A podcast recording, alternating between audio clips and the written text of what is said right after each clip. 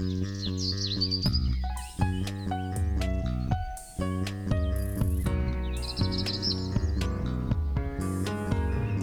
迎收听来口垃圾，我是 Amy，我是心怡。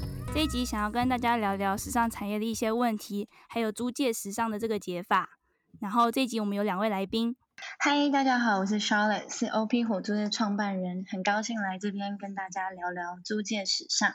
嗨，大家好，我是行销公关 Neil。那希望今天的聊天内容可以让大家对于租借时尚有更多新的想法。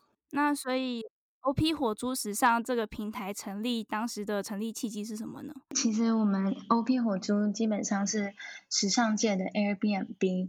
透过现有的单品去做共享。我本身是就读伦敦艺术大学的 Fashion Marketing，那因为读的是时尚，所以了解时尚光鲜亮丽的外表背后，其实藏着很多血汗工厂啊、过度制造跟过度的浪费。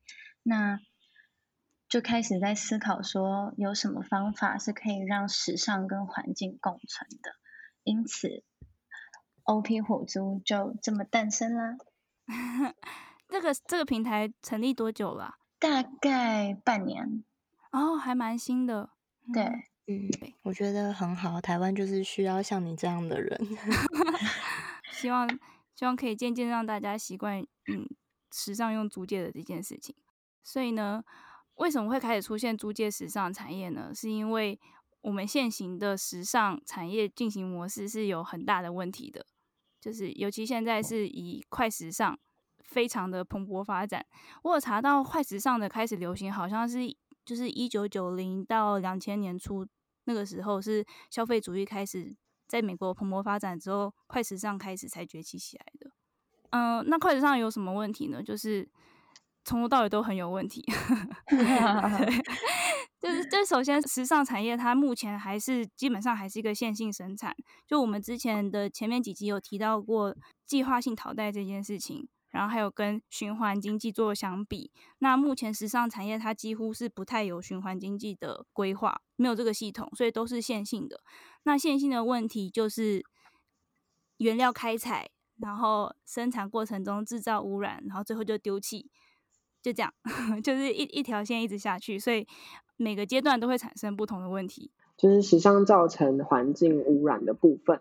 其实时尚产业是全球第二大的污染来源。那其实时尚在制造的过程中会造成大量的碳排放量以及一些污水的部分。那甚至会有一些血汗工厂为了大量生产制造商品而影响就是劳工的权益。对啊，关于污染的部分，全球有百分之二十的废水。来自于纺织品的染整产业嘛，就是把布料拿去染色。那这些废水当中，当然包含了很多的燃料、盐剂、强碱、重金属、有机化合物等等。里面有一些有机物质是没有办法生物降解的。嗯，然后里面很多东西可能都会造成过敏啊，或是致癌。那因为要大量的制造成本便宜的衣服嘛，所以通常这些染色的部分是交给一些人力比较低廉的国家，像是孟加拉、印度和中国等等。那因为过滤废水的价格是比较昂贵的，所以他们有时候都会把废水违法的排入到河水里面。那可想而知，这样一定会造成很多污染嘛，因为这些国家人他们会继续用这个污染的河水去。种东西、啊，或是喝啊，或者是洗东西，然后也会影响到这个河里面本来的生物的健康。嗯，那周边村民的人们的健康也是就创创造了一个个癌症村这样子，所以这都是一个循环。嗯，因为衣服大量的被制造，所以就会有产生这样的问题。但是其实衣服并不是那么需要的东西。虽然说它也就是其他产业也会用到很多的水啊，或是土地啊，或是碳排，但是他们可能是用在必要食物上面。可是衣服其实并没有那么的需要那么多。嗯、对，就是现在大家买衣服已经不是因为需要，而是因为我想要，想要就买，买来穿七次就丢。对，想要看起来非常的亮丽，然后就买了大量的衣服回来囤放。结果就造成一件又一件的污染环境负担。没错、嗯，对啊，现在时尚产业的碳排已经占了全球的百分之十，就是超过航空业跟船运的总和。如果不再继续改善的话，二零三零年以前会可能超过百分之五十，所以是造成温室效应很大的一个问题。我好像有一个印象，是不是疫情以来，就是快时尚产业是有受到冲击的啊？因为大家就不出门买衣服，然后也没有出门需求。对啊，所以他们就把多的衣服拿去烧掉啊。我有看到他说。某一家知名品牌从二零一二年开始，他们自己有一个焚化厂在烧他们没有卖出去的衣服，因为他们又不想要把那些衣服拿去贱价拍卖，或者是流入什么跳蚤市场啊之类的。反正就是这个数据是他们每一年平均烧十二吨的衣服。所以你现在在讲的这品牌，既然他不想要他的衣服流到市场贱价贩卖，表示他是一个高价品牌了。没有没有到很高价吧？啊，是哦。因为因为我知道高高阶品牌，他们也会为了要控制它的那个价格，还有稀有度之类的，他他们就即便没有卖掉的商品，好像也是销毁处理。嗯，但我觉得他们应该就是制造太多了，就根本没有需要那么多。他们是不是就是因为制造衣服的成本很便宜，就乱枪打鸟就做一堆，然后有被挑走买走就好。嗯、那反正就算其他多的烧掉，他们也赚很多。对，太白目了。刚才讲到血汗工厂的部分，我有看到一个数字，就是说全球大概有七千五百万人是从事服装制造业的，就其中有八十趴呢都是年轻女性，十八到二十四岁年轻女性，而且大多数等于一天才赚不到三美元，嗯，好少啊。对，而且大家可能会觉得说，反正这些劳工应该本来就是在开发中国家，他们的物价水平本来就比较低，可是其实并不是，因为他们。这个每天三美元的这个价钱还是远低于他们的最低薪资。可能是某一个纪录片还是什么有提到说，就是曾经是是又是在哪一个国家？反正他们的那个服装产业的劳工在街头抗议这件事情，就说他们可能一天只有两美元的美金呃收入，然后但是他们想要要求每个月最低薪资一百六十美元，所以。每天两美元，他们每个月才六十美元，就是他们每天工作十几个小时赚到的钱，还是这种程度的远低最低薪资。而且，其实他们在做的这些工作，其实还蛮伤身体的。因为我看到说，像是在棉花的制作上，因为棉花是世界上最常会使用在衣物的材料里面嘛，它占了服装里面的大概百分之四十。嗯，然后。棉花这个东西，就是它很需要依赖化学的，呃，杀虫剂啊、除草剂或是肥料之类的。他们说，就是全球呢有百分之二点五的农地是来种植棉花，但是它却消耗了百分之十六的杀虫剂跟六点八的除草剂。那种这些棉花最后代价就是不止让土壤就。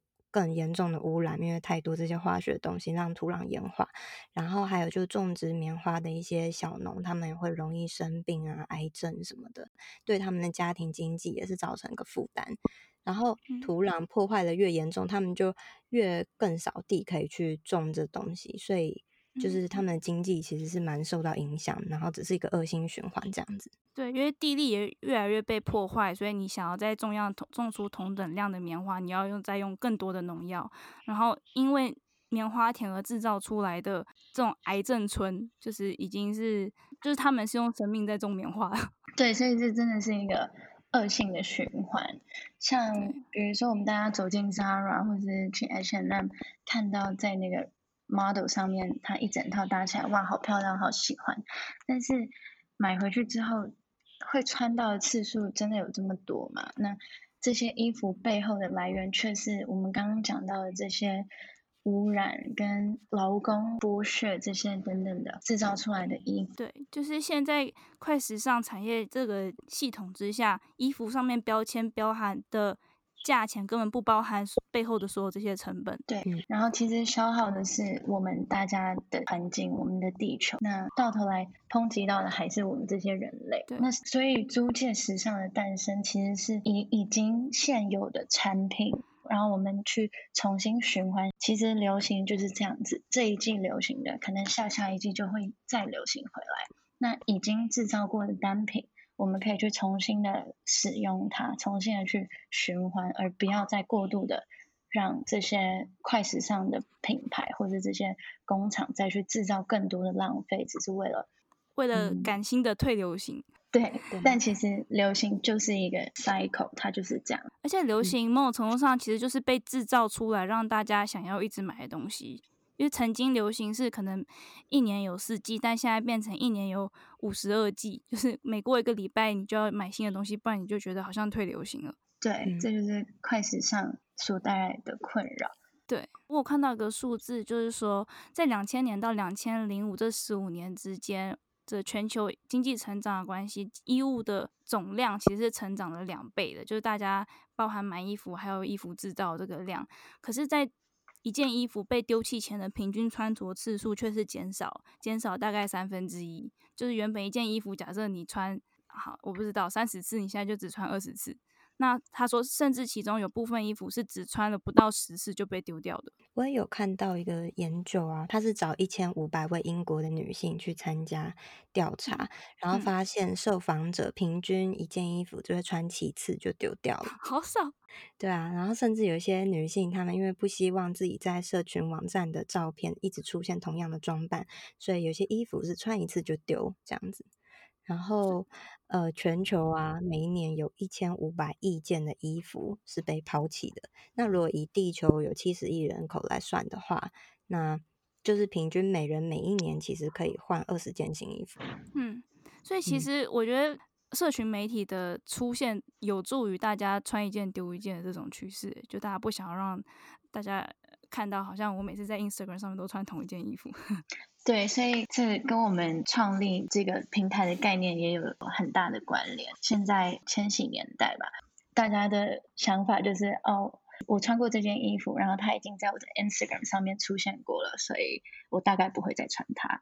那这就是我们这个年代的人 focus 的时尚，那这也是对环境有很大的问题。所以租借时尚怎么带来降低污染，就会是比如说你租借一件洋装，你可以节省的是五棵大树或者是一千三百公里的碳排放量。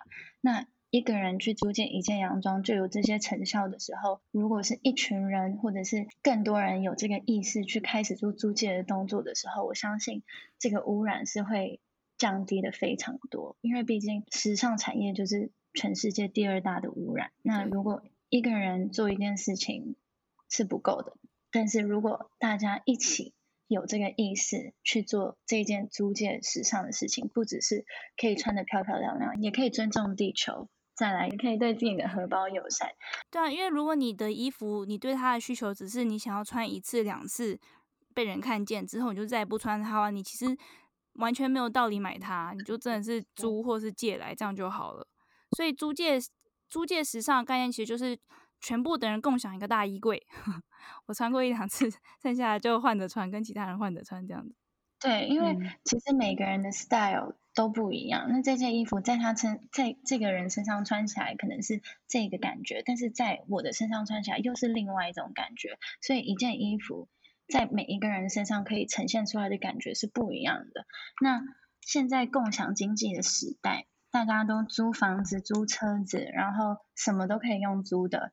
那如果时尚这个这么大污染的产业，大家也开始以租借代替购买的话，我觉得这个改变会是很可观。疫情过后，我相信很多，那台湾当然冲击的没有这么严重，那就是 very proud of。Us，但是，对，但是我我相信这个世界在这这一波的疫情过后，我也开始去思考说，是不是这些东西是我们真的需要，还是我们因为自己的一些虚荣心而想要？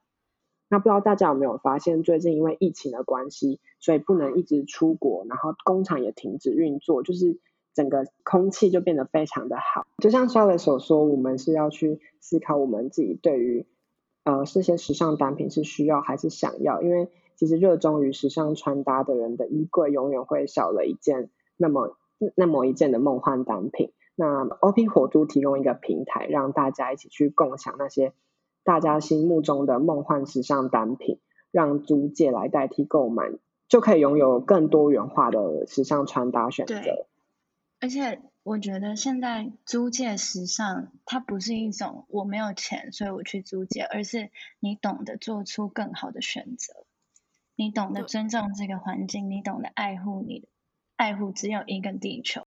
而且其实就算你心中没有地球好了，你同样的荷包重量，你用租借的方式，你可以穿到更多不一样款式的衣服。然后如果你本来的需求就是我想要穿很多样衣服，租借时尚也就是刚好而已啊。那其实有很多，比如说我们说。青少年到可能二十几岁，你会不断的变换你的风格。那其实你在寻找你自己最喜欢的风格中间，会造成的污染可能是超过你的想象的。哎，这样子讲的话，OP 火租平台上面有没有很多适合这个阶段的孩子的衣服啊？其实我们衣服的种类从 Zara 到 Prada、Chanel 其实都有，看客人的需求是什么，他就可以自己去选择他想要的。其实我们在不同的成长年龄会去寻找一些自己不同的呃穿搭的时候，就是会造成很多衣服的浪费。那其实大家都会觉得说，哦，那我今天有不想穿的衣服，或是我不穿的衣服，那我就拿去旧衣回收就好啦。旧旧衣回收也是一种做公益的概念，但大家的这个想法其实需要有一点更新。因为在台湾，每一年都大约有三万吨的旧衣回收的浪费。那其实整理过后，只有两个 percent 的旧衣会送到弱势团体或者一些慈善团体。那六十 percent 会被送到像是孟加拉或柬埔寨这种正在开发中的国家。那最后的三十八%是完全无法利用。当你以为是在做公益，你是进而营造出环境的负担。嗯，而且当你觉得好像有旧衣回收这个选项的时候，可能很多人会心中的买衣服那个心理负担会减小，就啊都买，看到喜欢的都买，反正不要的话还可以旧衣回收，让其他人可以穿。但其实因为这样子的心态造成的制造出来的旧衣量已经远超需要就医的这个需求量吗。对，而且其实像是呃这些旧衣送到孟加拉或是柬埔寨这种正在开发中的国家，还会影响到他们的。经济发展，因为就是他们就不需要这么多衣服的制造，所以就会影响到他们当地的生活。对，没错，把自己国家问题丢给其他国家去消化。全球不是都这样吗？还有塑胶垃圾也是。对啊，讲塑胶就像是大家好像用保特瓶，想说保特瓶很容易被回收，还可以做成衣服一样，但其实回收真的不是解法。对，重点还是就是少穿一点，或是重复的使用。没错，那这个又讲到，如果是太粗制滥造的衣服，其实你也没办法穿太多次，所以就会造成更大更大的恶性循环，穿一穿烂，然后就得丢掉。那所以就还不如买品质好一点、材质好一点的，可以穿久一点的。对，这样子的话，如果火猪你们如果有很多适合在还在寻找风格的这个阶年龄阶段的衣服，我觉得大家应该会蛮愿意利用的，就是尤其是。特别还在就是尝试风格这年龄层，他们确实真的很有，就是买来穿穿看的这种需求，所以我觉得好像真的蛮适合在这个阶段用租借来解决。对，也因为我们的平台是共享，客人对客人，所以其实每一个客人的风格一定都不一样。那我们也希望大家可以很踊跃的上传自己的单品，把自己的衣服放到我们平台上面，提供给大家租借，让大家。创造一个友善的环境，然后又可以找到自己的风格，变换不同的风格。可能你试到的新风格就会变成你最爱的风格。所以，所以我们就有点好奇，就是 OP 火猪你们的平台模式是怎样？然后还有跟其他的租借时尚平台的差异是在哪里啊？OP 火猪平台的运作方式跟其他平台不一样的地方是，我们是 C to C，基本上就是会员对会员。你有东西可以上传，你也可以租借其他会员的东西。那我们其实是使用实名认证来确保我们整个 community 的安全。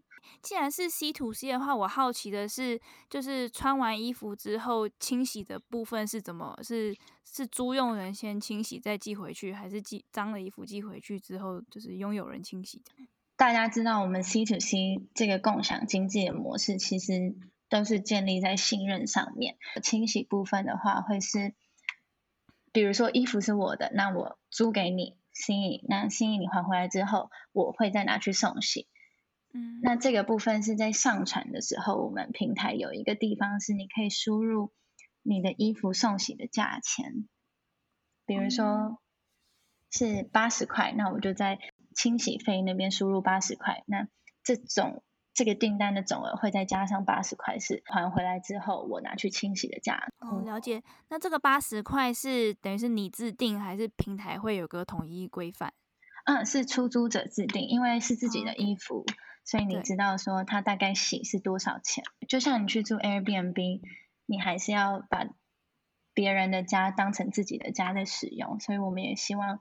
你租借别人的洋装或者别人的时尚单品，你也可以把它当做是自己的单品在珍惜。了解。目前有没有过，比方说哪一个租用人不小心把衣服给毁了，然后平台要出面调解纠纷的？目前有碰过脏污，那脏污其实送洗之后回来就、嗯、就是就好。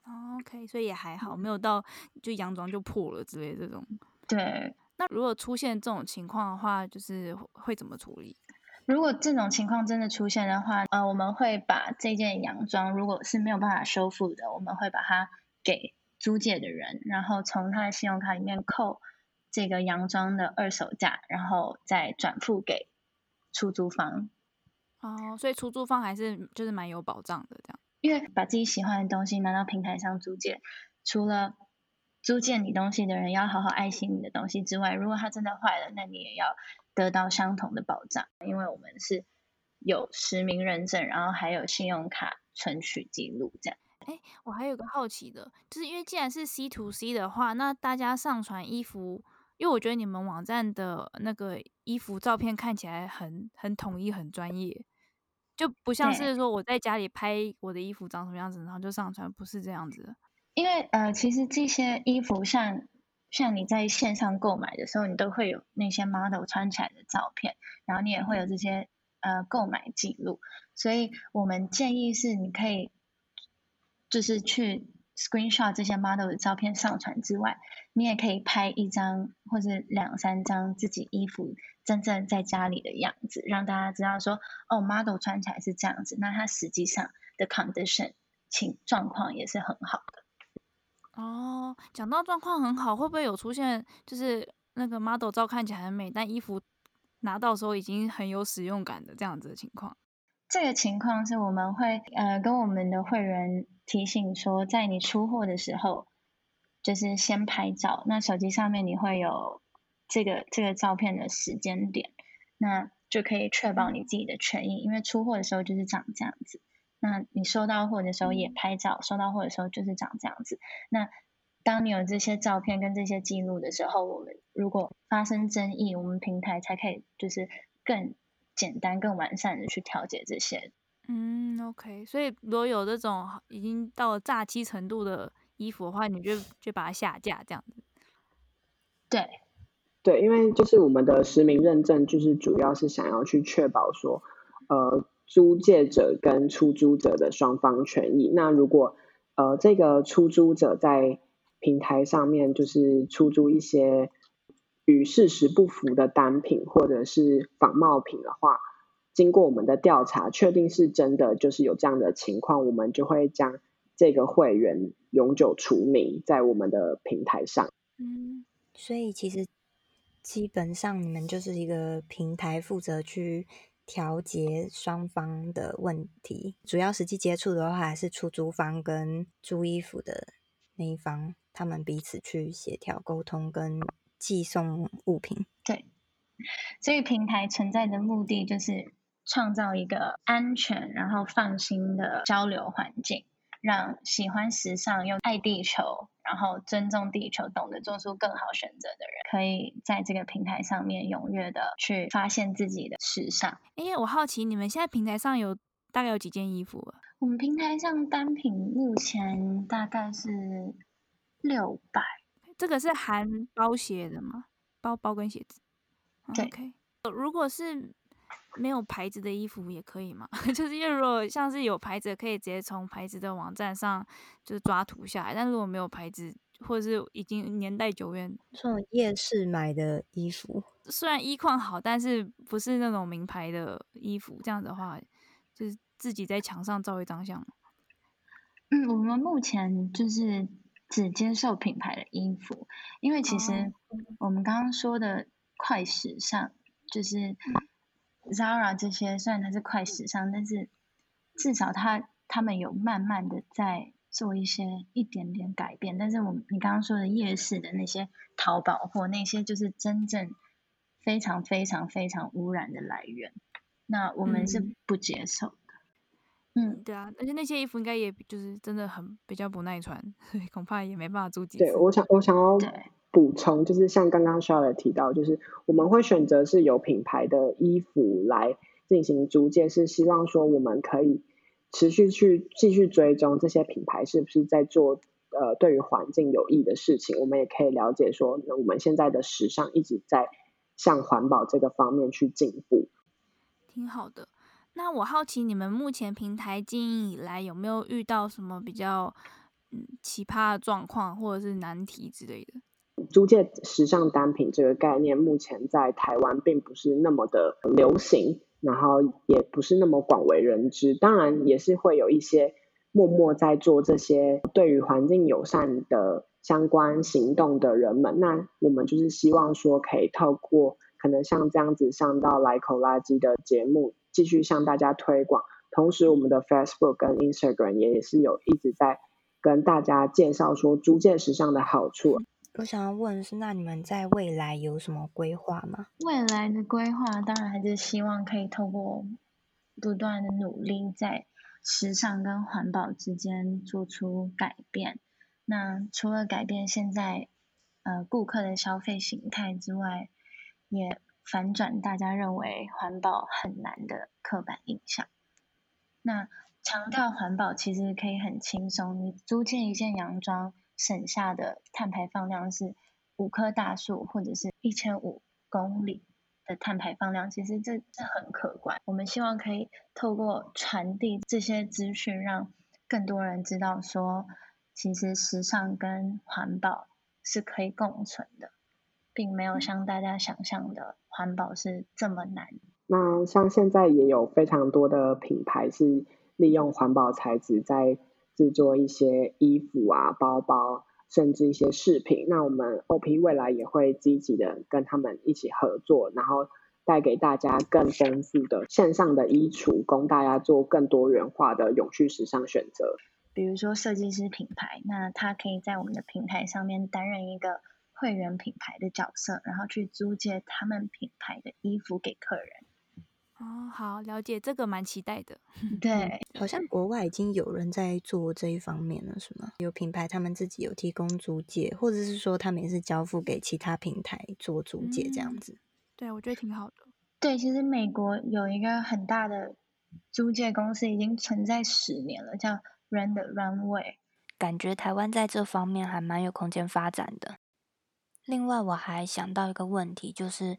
每件衣服都是由出租方自己自定金额吗？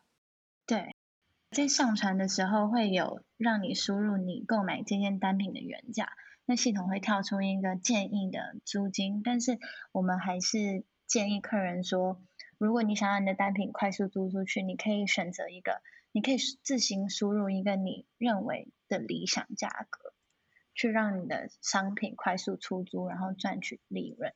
嗯。我刚才忽然想到一件事情，就是因为如果就是我在看我的衣柜，就充满了我也忘记是什么时候买或是多少价钱的衣服，就是但是如果我已经不穿了，我我很就是如果有机会以二手衣的方式卖出去的话，我也会很乐意，就是哪一个有缘人就把它捡走这样子。对，那像这样子的话，你可以直接就是用手机拍几张照片，然后如果你一次要上传很多的单品，你可以。加我们的 Line at 联络我们的小帮手，直接拍照，拍照，然后把照片传给我们的小帮手，我们会帮你做上传的动作。哦，这个是蛮贴心的，嗯、可以提供大家参考一下。所以你你们不止租借，我也可以直接把这件衣服就放在网络上把它卖掉。对，是可以。像我们刚刚一直提到，利用现有的单品让它去循环，才是最环保的方式。所以我们很愿意让大家拿二手单品上来做买卖。那我看到你们的网站有现在是有在活动进行嘛？是不是跟大家介绍一下你们的活动？然后也跟大家介绍一下，如果想要找 OP 火租的话，要到哪里找你们？没问题，那这就交由我们的行销公关 Neil 来跟大家介绍。那因为我们现在 OP 火租现在在招募一些永续时尚单品。那我们现在只要上传单品，就可以赚到我们的平台的租借购物金。那上传一件单品就可以赚一百块的租借购物金，然后三三件单品可以赚三百块，五件可以赚五百块，然后十件的话就可以直接一千块轻松入手。